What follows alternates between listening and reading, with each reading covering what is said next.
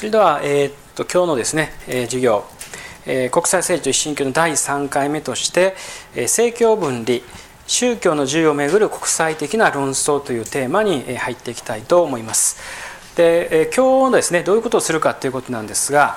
うんまあ、これまでと同じようにですね最初にある程度あのこの現代の問題を語る上で前提となる歴史的な背景を素描してえ、そしてですね、その政教分離とは一体何なのかっていう、まあ、いくつか事例をですね、えーと、紹介いたします。でそれを踏まえた上で、まあ、より、まあ、現代のですね国際政治に関わるような、えーまあ、政教分離および、まあ、宗教の自由の問題がどういう形で存在しているのかということを考えていきます。で時間の許す範囲で最後にですね日本の問題についても、えっと、言及したいと思っています。ただこれは、えー、ちゃんとやるとですねそれだけで実はあの何時間もかかりますので、えーとま、どうしてもダイジェストにならざるを得ないんですけれども、えま、日本においてもですね政教分離の問題が、え、実はあの近代以降ですね、え、まさに近代化とその世俗、まあ、なんていうかな政教分離っていうことは非常に密接に関係していましたのでこれもあの一応関係関係をですね最後に指摘をしておきたいと思います。でえー、とまずですね、えーまあ、細かいことに入る前になぜですね、えこの政教分離のような考え方あるいはその、え世俗主義という考え方がですね出てきたのかということの、え大きなですね、えこうまあ、背景っていうかなそれをこう見ていきたいと思うんですけれども、えーまあ、ここにですねまず一つ挙げたのは倫理的要請としての世俗主義ということです。まず最初にえこのタラル・アサドというですね彼はまああの人類学者なんですけども、えーまあ、世俗主義特に西洋の世俗主義についてですね書いた「え世俗の形成」という本があります。これ結構な大著で、えー日本語に訳されていてですねもし関係関心がある人があればあのぜひよあの読んでいただきたいあのいい本だと思うんですけども、えそこのですね一文をまず抜き出して、えここからですね考えてみたいと思います。え世俗主義の主たる動機の一つとして従来あまりにもしばしば宗教が焚きつけ正当化してきた残虐性に終止符を打ちたいとの願望があったことは明白であるということなんですね。えー、じゃあこの残虐性宗教が焚きつけてきた残虐性とは一体何なのかっていうことは、えー、この後でちょっと見ていきたいんですけれども、えー、ポイントはですねここです。えー、政治と宗教を分けてですねどうコントロールするとか両方の関係がどうとかっていうのはむしろ後でですね出てくる問題であって、えー、その先にあったのはですね人間にはですねそもそも残虐性っていうものがあるわけですよ。これは宗教があるとかないとか関係ない。これ最初に申し上げましたけれども、えー、何を信じてようがですね信じてまいがもうやばいことをします。どこの国でもですね、えー、これはもう避けがたくある。だからこれは宗教の責任にしてもですね、えー、したところで何も問題解決にはならないんですがしかし人間が持っている根源的なですね残虐性というものがあるですねえフィルターを通じてえよりですねこう強化されてしまうという場合があるんですね。これは政治的なですねデマゴーグである場合もありますしそしてそのいろんな可能性の一つとしてやっぱり宗教がですね非常に大きな役割を果たした時代があったということです。いつの時代もそうだとは思いませんけどもある特定の状況下において例えばプロテスタントかカトリックかっていうですねその実際にはそんなに大きな違いかであるではないのかもしれませんけどもそのわずかの違いがその、えー、力と力の駆け引きをですね一層激しくさせてしまったそういうやっぱり歴史的な状況があったっていうことですよね。でそれによって多くの人の命が奪われたとするならばそういうですね愚かさというものを二度と繰り返さないためにはどうしたらどうしたらいいのかというふうなですねそういう問いから出てきたのが世俗主義という一つの答えです。ですから抑えがたくある人間のですねえ暴力性とか残虐性そこにそれがですね過剰に、えー、まあ、この現れ出てこないための、まあ、一つの、えー、制御装置として世俗主義というものをセットしてはどうかこれがヨーロッパ社会がですね近代ヨーロッパが、えー、まあなんていうかな試みてきた一つの、えー、まああのなんていうかあの営みであったということですね。で、えっとまあ、こういうですねあのことをちょっとまず最初のスタート地点で、え考えてほしいと思います。で、えっと、政教分離をこれから考えていきますけれどもうんとここでですね、まあ、これまでもあの述べてきましたが、えー、一番まあ重要なキーワードの一つが私的領域と公的領域のまあ分離ということなんです。で、えー、もともとですね、まあ、宗教というのはあの今考えられるようなですねなんか人間の心の問題を扱うようなものでは決してありませんでした。そうではなくてですね別に心の問題であろうがその社会生活であろうが日々のですね生活の中での実践であろうが全てに関わっていたようなものです。ところがそれが今あるようなですねなんか非常に内面化されたものへと位置づけられていったこの背景にはその心の問題とその、まあ、人間のですね体社会に関わっていくような体の部分をですね分けるという心と体の二極文化というものがですね近代化のプロセスの中にあるこれに対応するいわば制度が政教分離あるいは世俗主義ということです。で、まあ、一応ここでは心と体の二極文化というふうにですね、えーまあ、言いましたけれども言い方はですねいろいろバリエーションがあります。例えば、えー、信仰と理性というですね言い方もあります。これ特に啓蒙主義以降ですねこういう言い方は好まれるようになりますけども、えー、信仰と理性、えー、信仰というものはですね内面的なものとしてとどめそしてより公のものに対してはですね理性によって判断すべきだっていうですね理性というものが非常に重視されてきます。理性とか合理性ということですよね。それが、えー、啓蒙主義以降のですね、まあ、いわば近代化の,、え、のベースに考えられてきます。信仰と理性という、えあの対比もできますしそれから、えまあ、宗教という言葉をですね当てはめるならば宗教はより内面的なところに位置づけられそして、えそのより公的な場においてはですね政治や科学っていうものがですね、え力を持つようになってくるわけです。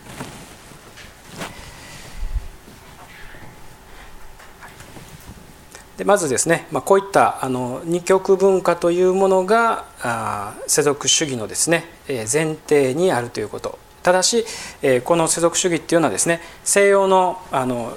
歴史と非常に関係がありますのでそのですね一つとして先ほど、まあ、アサドが言ったですね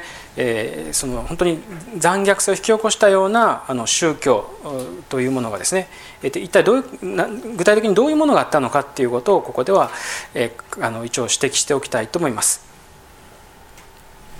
であのまあ、十字軍などのようなですね、えーまあ、他の宗教つまり具体的にキリスト教とイスラムとの戦いということも、まあ、ここではあの挙げてもいいんですが、えー、差し当たりですね政教分離っていうことは、えー、キリスト教内部における葛藤をですねどうやっぱり抑えるかということと密接な関係がありますので、えー、ここではですねユグノー戦争と30年戦争を取り上げたいと思います。で、えー、この近代化のですね短所として出発点として宗教改革これは1517年ですね、まあ、ドイツで始まりそしてスイスなどにですね波及していく中で、えー、後のですねヨーロッパに大きなこの影響を与える変化が、16世紀の初頭に始まりました。でこのですね、えーまあ、もちろん宗教改革者たちは純粋にですね宗教運動としてそれを起こしたんですけどもそれが宗教運動にとどまらないでですね当時のですね、えーまあ、社会システムっていうかなあの、まあ、最終的にはもう、えー、両方とか国家と言われるような概念にまでですね大きな影響を及ぼしていくことに、なります。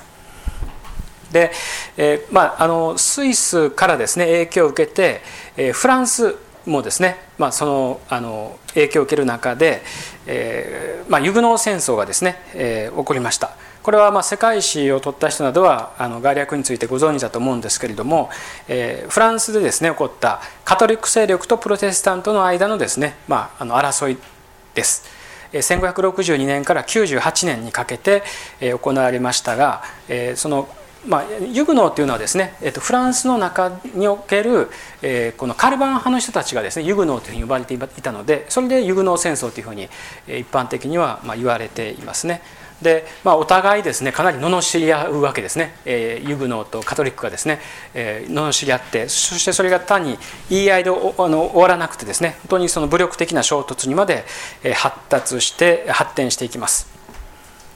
でこれはあの62年から98年までのですねもう30年以上にわたる長い戦争になりましたので、まあ、これまさにあの国土が疲弊していくわけなんですけれども、えーまあ、このですね、えーとまあ、長引く戦争に対して最後終止符を打ったのが、えーま、アンリ4世のですね南都の直令でした。でアンリ4世はこの直前に、えー、プロテスタントがカトリックにですね改宗してるんですけれども、えー、だからといってカトリック支持ではなくてですねカトリックに改宗しながら同時に、えー、プロテスタント側にもですね信教の自由を認めるこれがあの南都の直令だったんですね。ですからそれはあの、まあ、いわゆる現代でいうまさに信仰の自由というものがですね、えー、発せられた、まあ、初めての公式なですね、えー、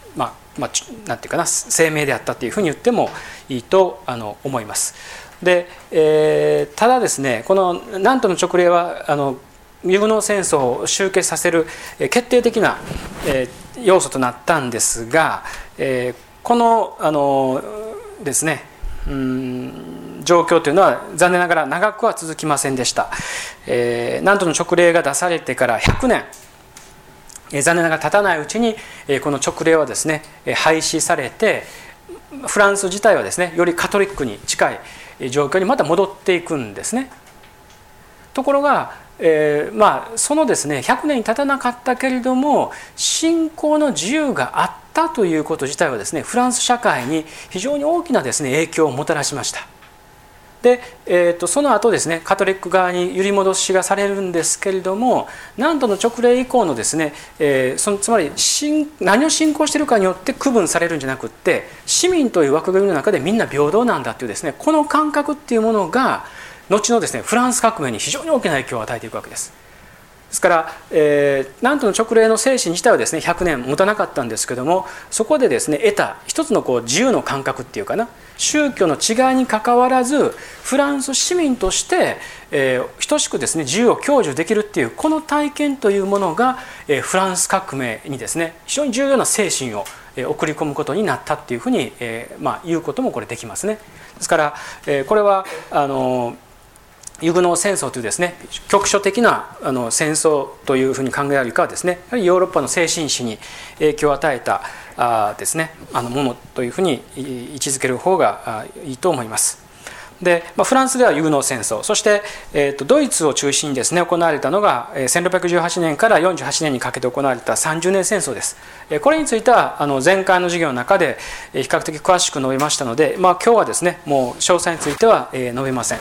えー、まあ、先ほどのの説明の中でも述べましたように、えー、このウェストファリア体制の中で、えー、これまでですねこのまあ、それぞれ宗教というものがですね、まあまあ、いわば中世の中心であったわけですけどもそうではなくてですね、えー、自分が属する国家にですねそれが移されていくというそういう近代国家の枠組みが徐々に徐々に作られていくその基礎づけがここにおいてされたということです。でいずれにしてもですね、えープロテスタント、まああのまあ、これは前も言いましたけども、えー、っと30年戦争自体は純粋にですね宗教戦争とだけ言うことができないもっと複雑なですねあの権力争いがありますけれどもいずれにしてもプロテスタントとカトリックっていうですね時代の中で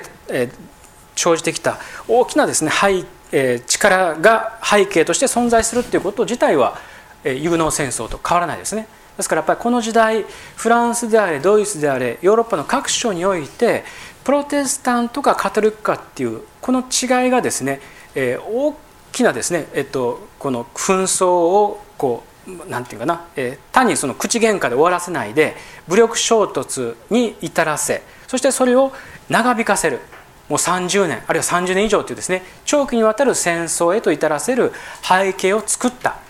とするならばこういうですねことをもう繰り返さ繰り返さないでいいですね方法が一体何なのかということで模索してきたのがですねまあ、政教分離の考え方です。で、えここではですねあの今日、えまずその代表的なものとして、えっと、フランスとアメリカの例を取り上げたいんですけども、えーまあ、先ほど説明したユグノー戦争そして南都の直令えフランス革命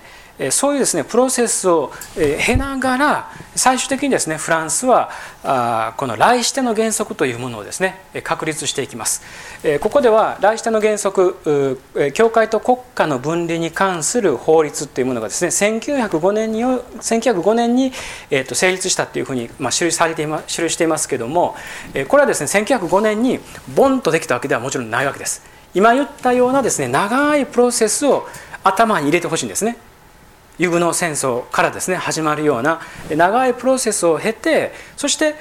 やっぱりこういうふうにしたらいいんじゃないかっていうですね一つの法的な決着として1905年のですね、えー、まあ、これよく政教分離あの政教分離法というふうに、まあ、フランスではあの短くして言うんですけれどもこれが1905年に作られました。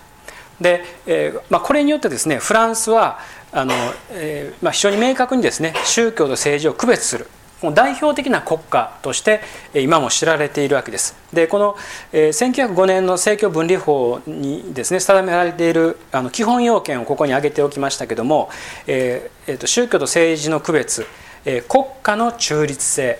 国家の中立性というのはいかなる宗教からも中立であるという意味です。フランスは歴史的にはカトリックとのですね結びつきが非常に強いですよ。そしてカルバン派もいますしですね他の宗教もありますが全ての宗教からですね同じ距離に国家は立つべきだという意味での中立性です。それから公認宗教の多元性。フランスの場合ですね国家が宗教を公認するんですけどもそれはですね複数あるということによって中立性が保たれるというふうに考えます。つまり特定のですね一つ二つの宗教だけだとこれはどうしてもですね偏ってしまうわけですよね。ですから宗教が多元宗教の多元性というものが中立性を担保するっていうふうにですね理解しています。そして政治権力の独立、信条の自由っていうですね、こういった、基本要件をですね含んで、まああの改正されながらですね、まあ、この現代に至っているわけです。で1905年にできましたので実は2005年にこの100周年のですね記念のさまざまな行事が行われましたフランスにとってはこれ非常に大事なんですね来出の原則っていうのは。で2005年というのはま比較的最近のことですけどもその時にですねやっぱりなぜあの論争が行われたかっていうと実はフランスの中でも来出をですねどう理解するかっていうことに関しては解釈の幅があるってことなんですね。これは知っておいた方がいいと思います。え結構明確ですよ我々の視点から見るとですね非常にもうフランスらしいですね非常に明確なあの線引きがされているように見えるんですけどもそれをですね、えどう解釈するかつまり政教分離っていうことをもう本当に厳格にえ適用すべきだっていうですねいわば来して原理主義者っていうような人ととも言っていいような人たちがフランスに実際いるんですね。えー、もう最左翼のリベラリストですよね、えー、もう厳格にですねもう文字通りそれを適用するすべしだっていうふうに考えるような来して原理主義者もいれば実際にはですね公的領域から宗教をですね完全に排除するなんてことはできないんだ。もうちょっと妥協的にですね運用すべきなんだっていうですねもっとプラグマティックな視点で来してを考える人たちもフランスの中にはいます。実際にはこういう原則が成立するプロセスの中でもえフランスはですねカトリックに教育も医療もですね非常に大きく追ってきました。まあ、それによってですね基礎づけられてきたって言ってもいいわけですよ。ですからそういうカトリック的なものをですね完全に排除したんでは国が成り立たないんですよ。ですからうまく妥協しながらやってきたんですよね。そういう歴史を持っていますので、え、何もですね目くじら立てて一切のものをですね排除するっていうようなやり方で対応すべきではないっていうですねそういう現実主義者もいます。ですからそのね、えー、とフランスという国の中でもねそういうこう幅があるということは、えー、まあ、あの押さえておいていただきたいと思います。で、えーと、フランス憲法のですねこれ現行のフランス憲法です、えーと、第2条にですねこういうふうな文言がありますフランスは不可分にして非宗教的民主的社会的な共和国であるってですね共和国宣言共和国であることの宣言なんですが、えー、そこでですね非宗教的これが来してっていうことなんですけども、えー、という国っていうことをですね、えー、憲法の第2条でこれ宣言してるんですねこれ非常に重要な、えー、まさにフランスのナショナルアイデンティティのですね根幹に関わる概念であるっていうことが分かると思います。ですからこれはフランスの共和国とは一体何なのかっていうことをですね考える時に、まあ、フランス革命、えーまあ、直接的にはフランス革命に起源を発するさらに言うならば先ほど言ったようなですね、えー、ユグノ戦争南都の勅令とかですねそういうことに関連するいろんな経験を経て来してであるっていうことをですね並々ならぬこだわりを持っているわけです。なぜかということを考えてください。なぜそこまでですねこだわったのか。それ一つにはですね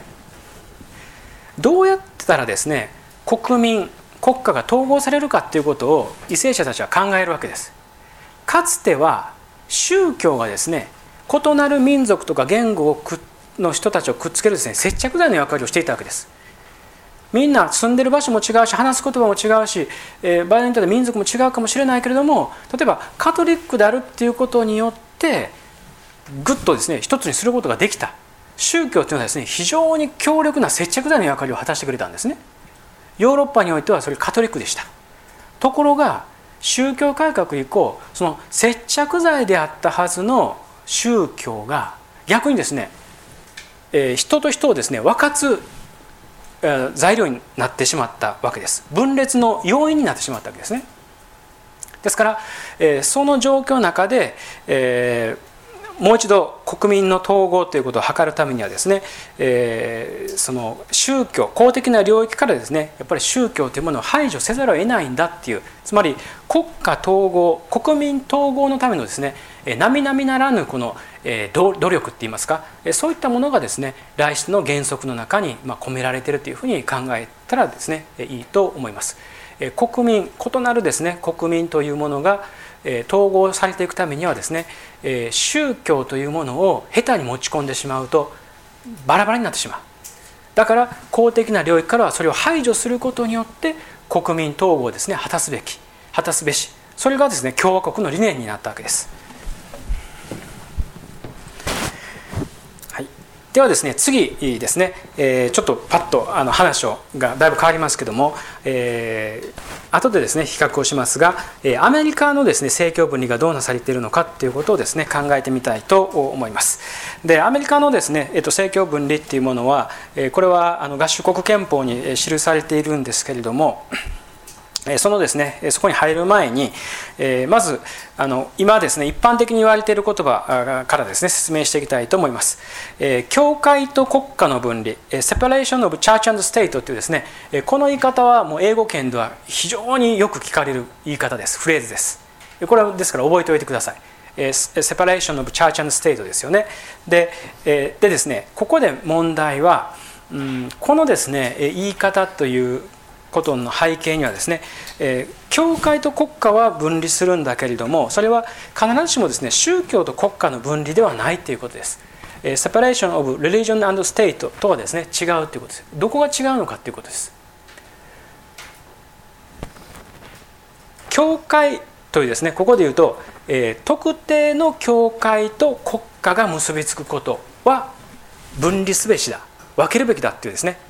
まずそれが大原則なんです。ところが特定の教会と、まあ、ここでいう特定の教会というのはですね教派デノミネーションというふうに言ってもいいです。アメリカの文脈で言うとね、えー、特定の教派と国家が結びつくことを避けるということによって結果的にですね宗教というものを排除しようとしてるわけではなくって宗教と国家を分けるんじゃなくて宗教というものの持つ自由をですねどうやったら確保することができるかっていうのが separation of church and state のですね、一番の目的の一つにあるんですね。ですから、えーと、このですね、えーと、教会と国家の分分離っていうのはですね宗教排除先ほど言ったですねフランス型の政教分離とは方向性がだいぶ違うということをですねまず確認してください。ではじゃあ実際のですね合衆国憲法でどういうふうに言われているのか、えー、村田先生がですね一番最初の授業の中で、えー、アメリカのことを語る時にはですね合衆国憲法ぐらい読んでくださいということをね言われたことを皆さんも記憶にあると思います。そんなに長くないので、えー、まあ本当に時間があればね、えー、読んでいただきたいと思いますしあの日本語になっているものもありますのでねそれで目を通していただいてもいいんですがあのそのですね中にこのことも記されています。でアメリカ合衆国憲法はですね1788年に、まあ、発行された、まあ、世界最古のですね、まあ、成文憲法だというふうに、えーまあ、言われています。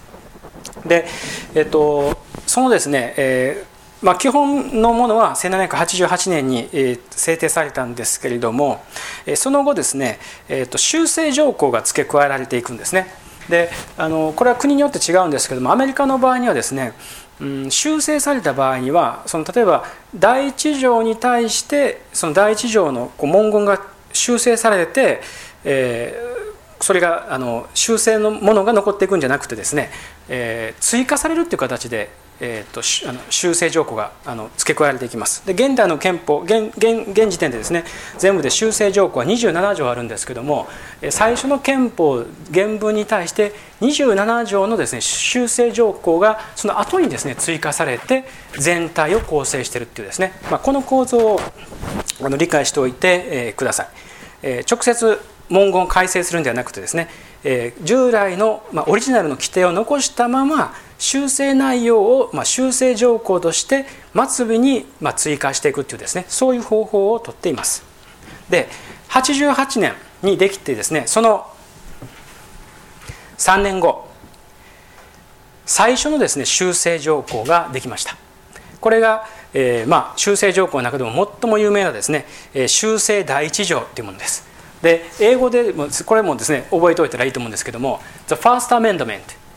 これはですねよくやっぱ出てきますもういろんなですね大統領のスピーチとかですねいろんなあの雑誌なんかにも出てきますけども、えー、合衆国憲法の中でもですね、えー、これよく引用される、えー、ものの一つです。でこのですね修正第一条の中に、えーまあ、この、え、政教分離の規定があります。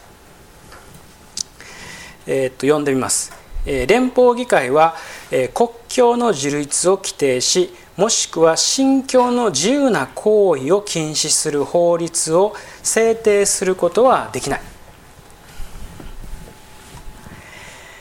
えー、2つのことですねことが規定されています。一つはまずどういう憲法あ法律をですね制定することができないということで国境の樹立を語るような憲法はですねダメだって言ってるんですね。これ分かりますか？これが先ほど言った、えー、特定の教会と国家の結びつきを分けるっていうことの根っこにある一番のですね、えー、あの大事なこれが条文になります、えー、国境の樹立の禁止です。国境というのはですね例えばルター派とか、まあ、当時のアメリカでいうとですねすでに、えー、ニューイングランそのイギリス経由で、えー、ピューリタンのですね主流派がですね入ってきていました、えー、そのまあまあ回まあ、同志社の元になったようなですね回収派とかですね、え、それから、えまあ、長老派、まあ、カルバン派ですね長老派であるとかですね、え、それから、え、メソジストとかですねいろんなまあ宗派があったんですけども、え、そういうですね特定のそのたくさんの教派のある中の特定のものが国境として定められることを合衆国は禁じるってことを言ったわけですよ。これはなぜか分かりますか？それをですねしてしまうと特定のですね教派だけが力を持って他の教派の人々がですね自由に自分たちの活動ができなくなるからです。でまさに信仰の自由を求めてイギリスからですね新天地アメリカを求めてやってきた人々が作った国がアメリカですからイギリスで起こったですねあの宗教迫害同じことをですねアメリカで繰り返してはならないっていうそういう思いがやっぱり初期の頃の人たちにあったんですね。実際にそれがですね繰り返されました。初期のですねコロニーの中で繰り返されかけたんですよ。それぞれの州はですね例えばマサチューセッツ州であれば、えー、まあ、回収派がですね中心とかですね、えー、バージニア州であれば何が中心というですねそういうものがあって、えー、これ下手するとですね、えイギリスでかつてあったのと同じようなことが繰り返されかねないような状況があったしかしそれをですね避けるためには特定の教会がですね国境となることを禁止する。つまり国境の樹立を禁止するっていうこの条文がですねアメリカにとっては絶対必要だったわけです。これがまず一つです。しかし同時に考えないといけないのは信教の自由な行為を禁止する法律もダメだっていうんですね。つまり宗教をですね自由にこう宗教的なモチベーションで活動することをですね禁止することをの法律で定めてはいけないということです。これはフランスの先ほど来してとは違ってですね公の場で宗教に関わってはいけないっていうようなことをですね言うなよっていうことですよ。ですから、えー、特定のものに対して重きを置かないそれによって結果的にですねあなたたちが信じていることを自由にですね表現したり行ってもいいそのようなですねえ国づくりをすべきなんだっていうことをですねえこの修正第一条は語っています。ですから、えー、枠組みはですねもちろん一部、えー、来してとですね似通ってるんですけども目指す方向がですねやっぱかなり、えー、違うということがですね分かります。フランス型アメリカ型の政教分離をですねまあちょっと大胆にまとめてみたいと思います。フランス型のですね政教分離っていうのは厳格な政教分離っていうのはですね、えー、liberation from religion あるいは freedom from religion です。宗教からの自由。つまりカトリックのですね非常に強い宗教があの国を支配したりすることからですねもっと自由になる。宗教から自由になるためにですねどうしたらいいのかっていうことで来世の原則がやっぱり定められてるわけですね。それに対してアメリカ型の政教分離が求めているのはですねフリーダム・トゥ・リリジョンです。宗教へとですね至る自由。それを本当にですね自由に、えー、自ら信じていることを表現し実践するための自由というものをどういうふうにすれば担保することができるのか。その制度的な枠組みを模索したのがですね、えー、ファーストアメンダメントですね。ですからあのフリーダム・フラム・リリジョンとフリーダム・トゥ・リリジョンこのですね2つの違いとしてある程度、えー、こう整理することができるかもしれません。まあ、これはねとりあえず大きな概念的な区分けであって細かいところはね今言ったような実際の歴史的なあるいは条文においてですねその違いを理解してください。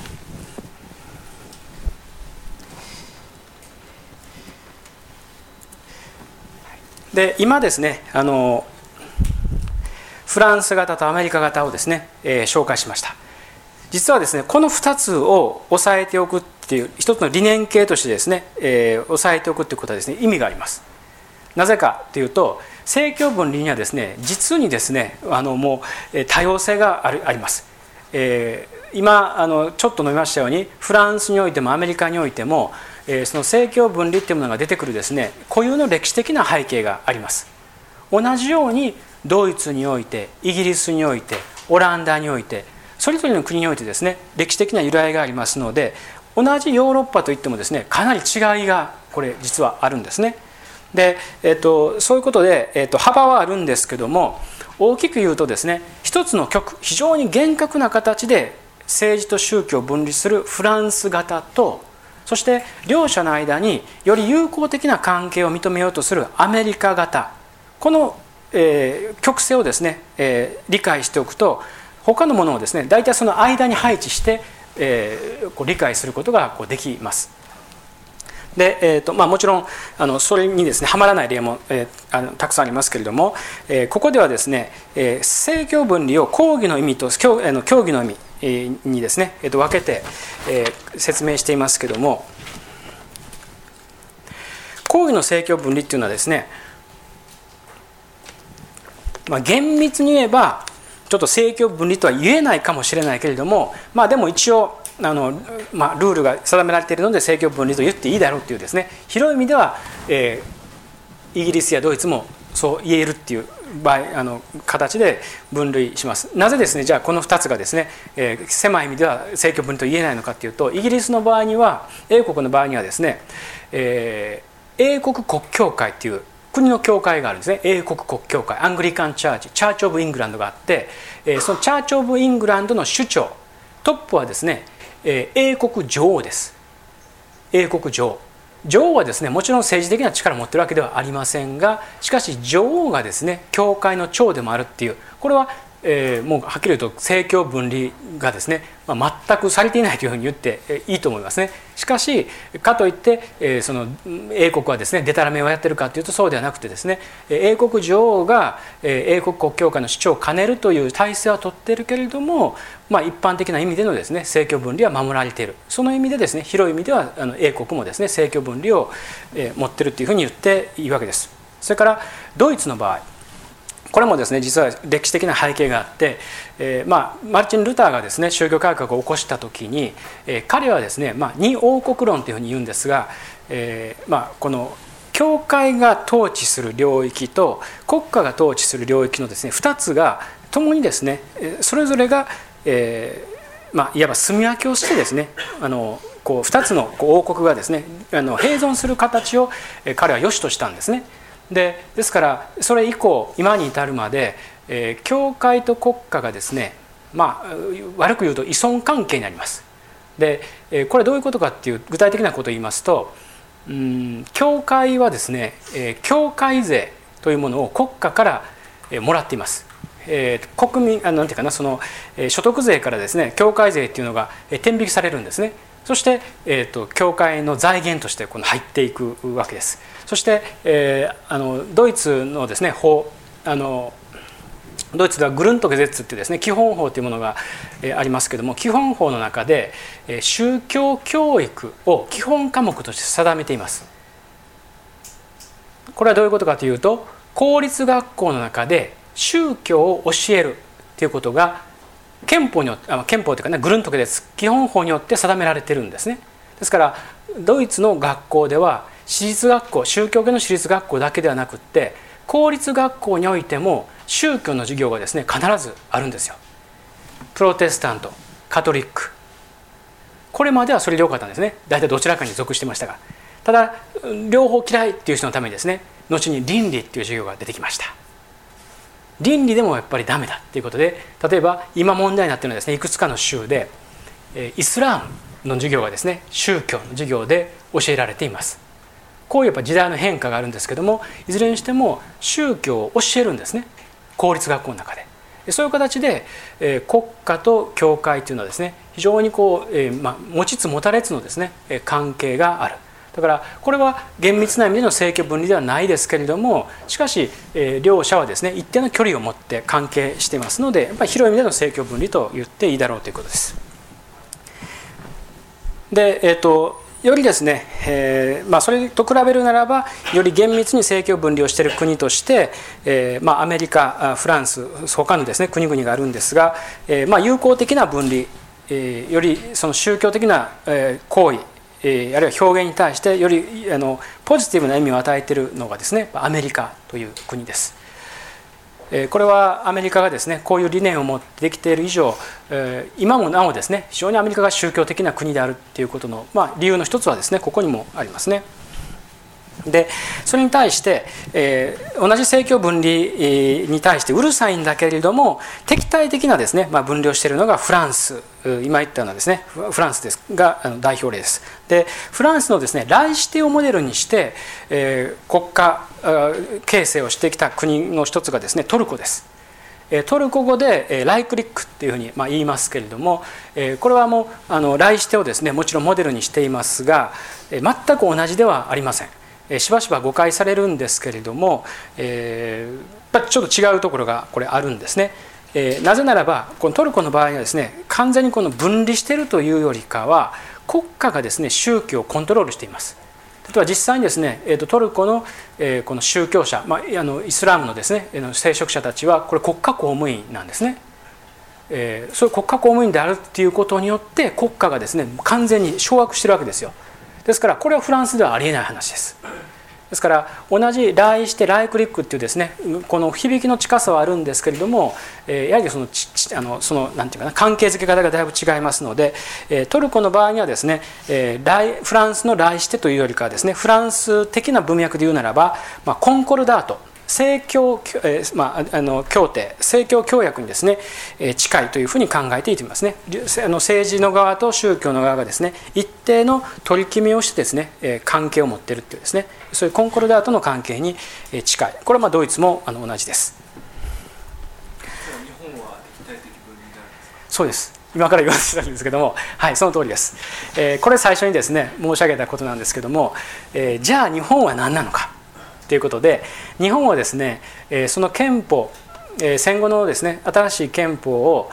GHQ アメリカによってですね、えー、まあ、その基礎を与えられたというふうに言われていますから、えー、なんとなくですねアメリカ型に近いっていう感覚がするんですけども日本が今持っている政教分離の考え方というのはですね、えー、アメリカ型ではなくてフランス型にはるかに近いっていうふうに言っていいと思いますね。厳密その公的な領域から宗教性を排除するということです。ただこれは実はですねきちんとした議論が詰められていない。まあ、それゆえにですねあの後でもちょっと触れます靖国問題などがですね、まあ、時々再燃してくるんですけれども、えー、っとまあ、原則はですねフランス型だというふうに考えてください。で、えー、とこういう形でですねフランス型なので、えー、まあ皆さんあまり記憶がないと思うんですけども、えー、かつてですね自民党と公明党がですね激しく対立した時代があるんですよ今は自公という形でですねもうあの連合してますけども、えー、一番もう権威の中だった時代っていうのが実はあるんですね。その時に自民党が公明党をもう一番この批判する時に使ったのがですねこのまさに政教分離です。公明党のようなですね創価学会がバックにある政党が国政に参加すべきではないと。なぜならばそれは政教分離の原則に反するからだ。というですねこういう批判の仕方が仕方がなされたんですね。今ももちろん自民党は言いません、えー、一緒にやってますので、ね、えですから、えー、っとまあ、日本の中ではそういう言い方がされてきたので、えー、こともあって厳格なタイプがあの、まあ、基本なんですけれども、えーまあ、どういうふうにですね、えー、それをこう決着するかということについてはまだまだ未整備なあの議論としてはですね、えー、まだあの尽くされていない部分があると思います。はいえーと、今の、ね、ご指摘は大事ですね。あのそこの、えーと、で日本はどうかということをですねここの中でも位置づけていただければといいと思います。でこういったねあの、まあ、いろいろ細かい論点について関心がある方は特にフランスを中心にしたあの政教分離論の議論をあの表したものとしてルネ・レモンのですね「政教分離を問い直す EU とムスリムの狭間で」っていう本があってですね、まあ、これをお勧めしたいと思います。でこれあの役者解説などがあってですねあのこれまでの議論などをこうすごく素描するのにもえ非常にいい本だと思います。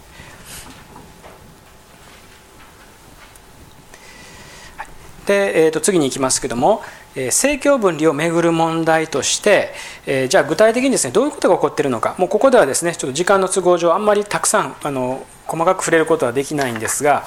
えー、っとですねアメリカでは例えば進化論論争というものがですねいまだに尾を引いています。えーまあ、これはね不思議な感じがするかもしれません。えー、進化論はですねもう皆さんにとっては別に何の不思議もない、えー、教科書でですね勉強した、科学上のですねあの一つの命題だと思うんですけども、え、アメリカではですねいまだに教科書に進化論をですねどう記述するかっていうことでやっぱり議論がこう起こるんですね実はつい最近もあの似たようなことが、え、ありました。でつまりこれはですね、えっと、宗教学校ではなくて公立学校の問題です公立学校でどういう教科書を採用するかっていうのは州ごとにですね任せられていますのでえ特に南部のですね、え保守的なキリスト教がですね非常に強い保守的な州では、え親がですねやっぱあの、まあ、もちろん先生たちも一緒になって、えその進化論をですねもうズバリ、えその記載しているような教科書はダメだっていうような形でむしろそれと違うですね形でその生命現象を説明しようとしている教科書を採用しようとしたりとかですねやっぱり進化論に対して非常にこう、えーまあ、排除的排他的なですね態度を、まあ、取ってきた経緯があのあります。で、まあ、その教科書論争を含め、えー、進化論のですね、まあ、是非をめぐる議論というのはですねこれはもう、まあ、学校がですねしばしばバトルフィールドになるんですよ、えー、政教分離の。えー、学校で公立学校で進化論を教えていいかどうか。公立学校でお祈りをしていいかどうか。もちろん今はダメですよ。昔はされていました、えー、授業の前にですねお祈りするんですね。あるいは、公立学校で、あるですね、生徒が、えまあ、例えばフットボールでですねすごく優秀な成績を上げてそしてその生徒のためにお祈りをしていいかどうかとかですねそういういろんな問題があって、えー、公立学校でどういうことをすることが許されてどういうことをすることが許されないのかっていうね、えそういうことが、え裁判ですね何度もこう争われる中で徐々にその線引きがですねされてくるわけですね。ですからアメリカはもちろん憲法によって、えー、政教分離の原則は定めていますけども具体的な適用については個別の事例の中でですねその境界線を微妙にこの設定してきてそれはもちろん今も続いてるっていうことです。えー、そのそこにですね、まあ、アメリカの面白さがありますね。はいまあ、ただあの日本から見るとなんか変なことしてるなというふうに見えるかもしれませんがこれはアメリカのねまさにそのアイデンティティを問う問題としてあるということその視点からねいろんなニュースを見ていただきたいと思いますそれからあの、まあ、これ日本でもあのよく報道されたベールの禁止ですねフランストルコで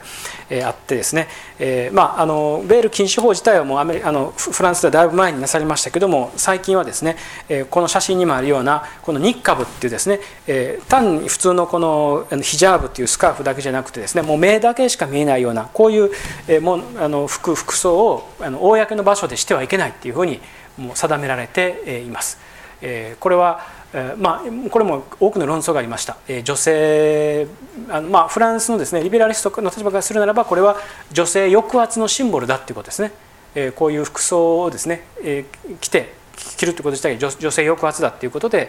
まあ、言ったりもしましたけどもちろん、えー、着てる側からするならばですねこれは私たちの信仰の信信仰のですね現れであって私たちが好きでですね服を選んでるんであって、えー、とやかく言われる筋合いではないっていう形で、信仰の自由ということをですね盾に、えーまあ、抗議運動などがされたりもしましたがしかし結果的にはですねこういうものをかぶると罰金がですね、えーまあ、あの命ぜられることになります。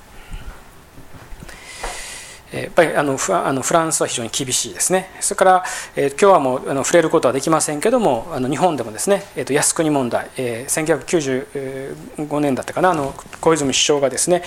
当時の小泉首相が靖国神社をあの訪ねてですね、えーまあ、韓国や中国から非常に激しい批判が起こったということもありますが、まあ、これ今ねだいぶこう他のことで日本は今も大変なのでえこの問題がですねすぐ出てくるわけではありませんけどもえ根本的にはですねこういった問題を抱えています。まあ、民主党が政権を取ってる間はね多分あのこの問題があのかつてと同じような形で出てくるということはおそらくないでしょう。はい、で、えこの政教分離をめぐる問題でですね、えやっぱり想定外の出来事っていうのがですねやっぱり起こ起きました。起きた起きたというかですねえ徐々に徐々にこう明らかになってきたんですけどもそれはですね例えばヨーロッパにおけるえイスラーム移民のですね急増です。でこれがですね、えー、論争のですねやっぱり一つの火付け役になりました。なぜかというと先ほど言いましたように各国ともそれぞれの事情歴史事情に応じて政教分離をですね整えてきてですねなんとか社会を、安定する、まあ、この仕組みをですね作ってきたんですがその大前提にあるのはですねキリスト教世界です。ですからプロテスタントやカトリックというですね、えー、そのまあその違いはあったとしても、え、キリスト教世界における対立を抑えるためのですね方法として政教分離を考えてきたのでえその政治と宗教がですね一体化したようなイスラームがですね後に入ってくるなんてことは全然考えもその時に及ばなかったんですね。例えば先ほど1905年にですねあのフランスで政教分離法ができたということを言いましたけどもその時にはですねフランスの中でイスラムのことなんか全然もちろん頭にもありません。キリスト教世界の中の調和をですねどう取れるかということが考えられていました。ですから今のようにですねドッと自分たちとフレームワークがそもそも違う人たちがドッと入ってくる中でどう対処したらいいのか。ここでですね各国とも非常にやっぱ大変な今苦労をしている状況です。ヨーロッパの多くの国はですね、えー、多文化主義ということをですね一応建前として推進してきました。ところがいろんなですね移民が入ってくる中で、え場合によってはですねテロが起こったり、え社会のですねいろんなこう不安が起こってくる中で、え一方的にですね多文化主義だけを推進していたんでは済まないっていうことも分かってきたんですね。ですから移民の受け入れっていうことを非常に厳格にですね厳しくしようとする国も出てきていますし場合によって移民バッシングがですねあの起こる起こっているような国も、あります。そういう状況の中で、えー、あの政教分離の意味っていうものがですね新たに今問われてるっていうことですねですからこれは非常に21世紀的な課題としてですね、えー、これ残っていくと思います。でなぜかというとですね、まあ、これもう一度まとめてみたいんですけども、えーと、西洋型の政教分離っていうのはですねあのこれまで言いましたように、えー、心体私的領域と公的領域とをですねきちんと分けましょうと。きちんと分けることによってもうその何て言うかな私的領域ではですね何を考えてもいいんですよ。どんな高等無形なことをですね信じても結構です。神を信じようがですねまじないを信じようが占いを信じようがですねあの世を信じようがですね何を信じてもいい。でもそれをですね公の場に持ち込まないでください。そういう形で争い事が起こることをですね未然に防いできた。これは非常にそのプリベンティブなですね一つの作法だったんですね。一つの知恵です。ヨーロッパ社会がたどり着いた。ところが、えー、それがですね、えー、やはりイスラム的な立場からするならば2つを分けるなんていう感覚はそもそもありません。信じていることをですね日々の生活の中で実践するっていうことはこれは当たり前ですよ。働いていようがですね、その何をしてようがですね例えば日に5回お祈りする。しなければならないという気持ちって非常に強くあるわけですよね。それはお祈りっていうのは宗教的な行為だからそれはあなたがですねお家に帰ってからやってください。ヨーロッパ社会ではですね普通、まあ、そういうふうに言ったとしてもですねムスリムとしてはですねそれは簡単には納得できないわけですよね。ですからそれをヨーロッパ社会がどう受け入れていくのか。祈りをですね重要なものとしてそれは確かに労働時間中だけれども決められた時間が来れば祈りの場所に移動してもらってお祈りする時間をですね、えー、ちゃんと用意するのか。あるいは豪にいれば豪に従えてですね、えー、それはもうあの君たちのプライベートな問題なんだから持ち込まないでくれ。という形でなお分離をですね要求するのか。ここにはですねやっぱり大きなやっぱ違いがありますね。ですから実際にですねその2つの領域を分けることができない。こういうことがですね、えー、1980年代以降より、まあ、はっきりとしてきたですね宗教復興運動などもですね後押しする形で、えー、より顕在化していきます社会の中で。これは、えー実はですねムスリムの中だけでなくてアメリカをはじめですねキリスト教世界でも宗教復興運動が出てくる中で、えー、まあ、あのこの間も言いましたけどもそのレーガン大統領ですね1980年にあの大統領になったですねレーガン以降81年ですね、えー、のレーガン以降ですね、えー、そのキリスト教保守派が、え政治的なですねアジェンダを掲げるようになってきます。そして、えー、その自分たちのですね、えー、その信仰の世界だけで満足するんではなくてですねそれをやっぱり政治の中でやっぱり実現しなければこの国は滅んでしまうという危機感を持つようになってくる中でこの両者がですねやっぱり分けがたく結びついてくるわけです。ですからこれはムスリムだけではなくてですね場合によってはキリスト教世界においてもこういう一体感が見られます。ただまあイスラムの場合ですね、えーまあ、これ一応国際政治と一神教というテーマの中でそのキリスト教とイスラムというものをですね比較するならば、えー、キリスト教世界とりわけ西洋キリスト教世界においては政教分離がですね一つの共通のプラットフォームになってるというふうに言っていいでしょう。形は違います。バリエーションはいろいろありますけども一応共通のプラットフォームになってる。ところがイスラームの場合にはですね基本的には政教一元的です。公的な場とですね私的な場なんていうんですね区別はありません。全てはですね法によって支配されている。イスラームシャリアというですね法によって支配されてますのでシャリアによって一元的にですねやっぱり理解するわけですね。でむしろもあのもし分けるとするならばですね法制二元論シャリアがですね規定すべきシャリアというのは非常にはっきりしてますけどもそれを具体的なですね共同体ウンマがそれをどうですね実践し実現するかっていうシャリアとウンマっていうそういうですね二元論的な分け方はできますけれども私的領域と公的領域とかですね宗教心の問題として扱いそれとは違うですね世俗的な領域を設定するという考え方はイスラムの中にはないということです。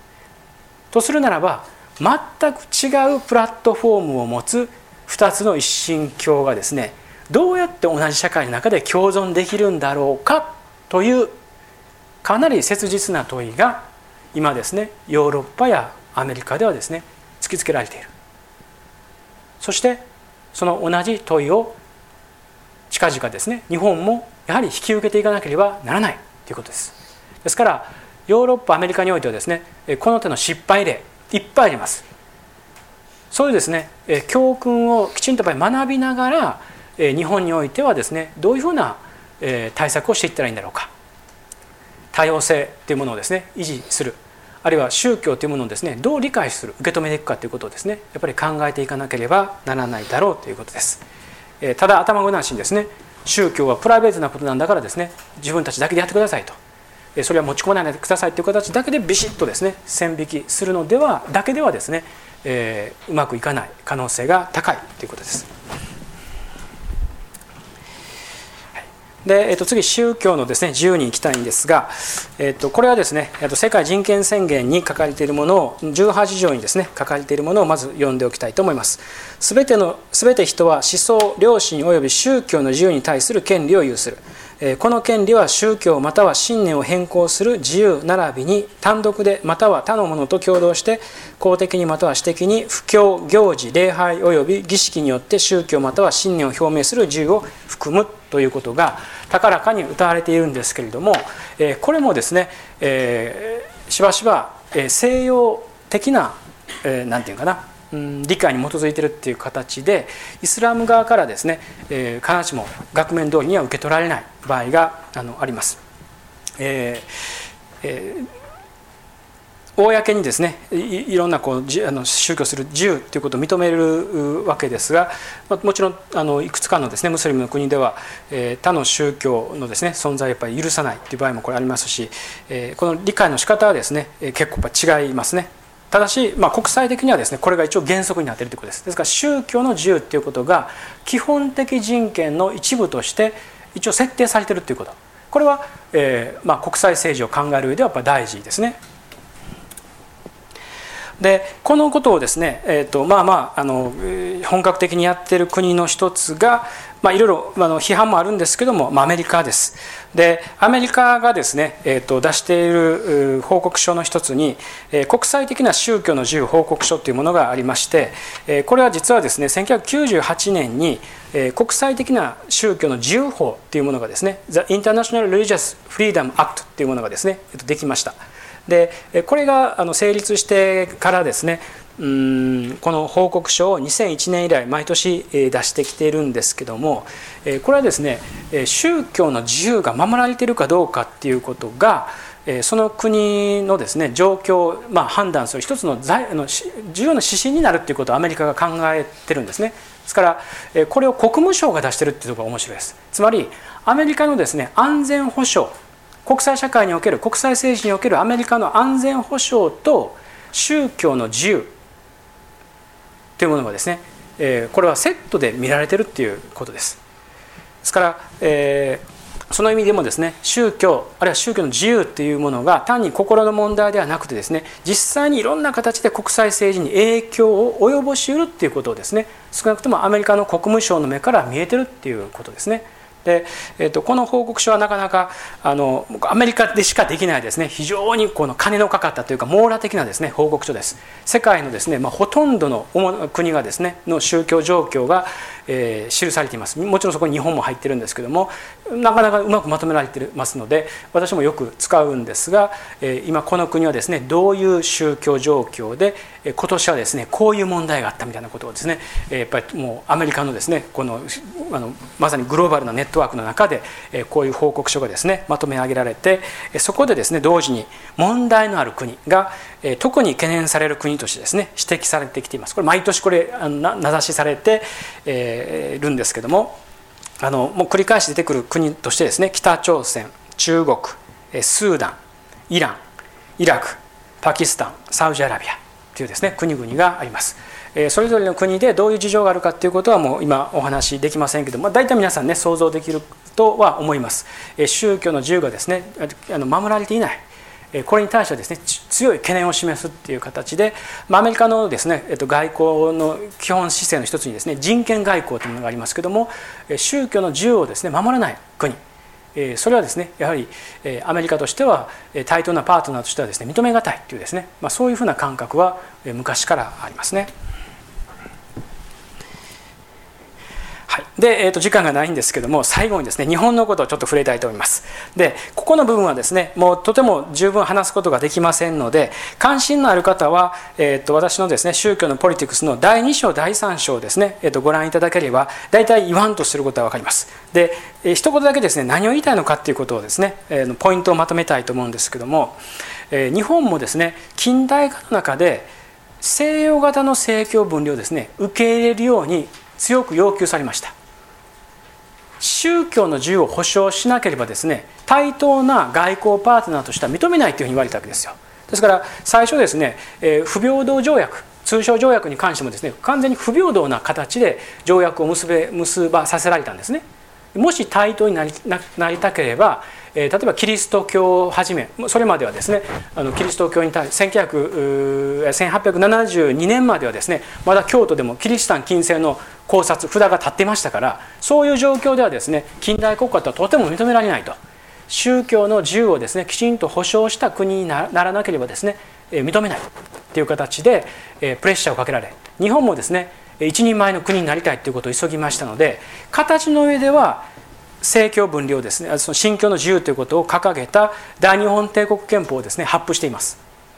ところが、えー、ここの表に書きましたように、えー、宗教と政治っていうことをですね形の上では分けるんですけども日本の場合にはですね、えーとまあ、この、え、公的な領域に属したのは、え、これは道徳だったんです。そしてそこにはですね後に国家神道というものが組み入れられていることによって、えー、そしてまあ宗教の側はですね、えー、まあ私的領域として仏教キリスト教等々が入れられていくんですがこの公的領域に属する例えば国民道徳教育直後あるいは天皇制イデオロギーこういったものに反しない限りにおいて存分にですねえ宗教の自由が認められるというふうに考えたわけです。ところがこういう公的領域に属するようなですね秩序に反するならばあなたたちの自由は認められないという形でかなりこれは条件付きの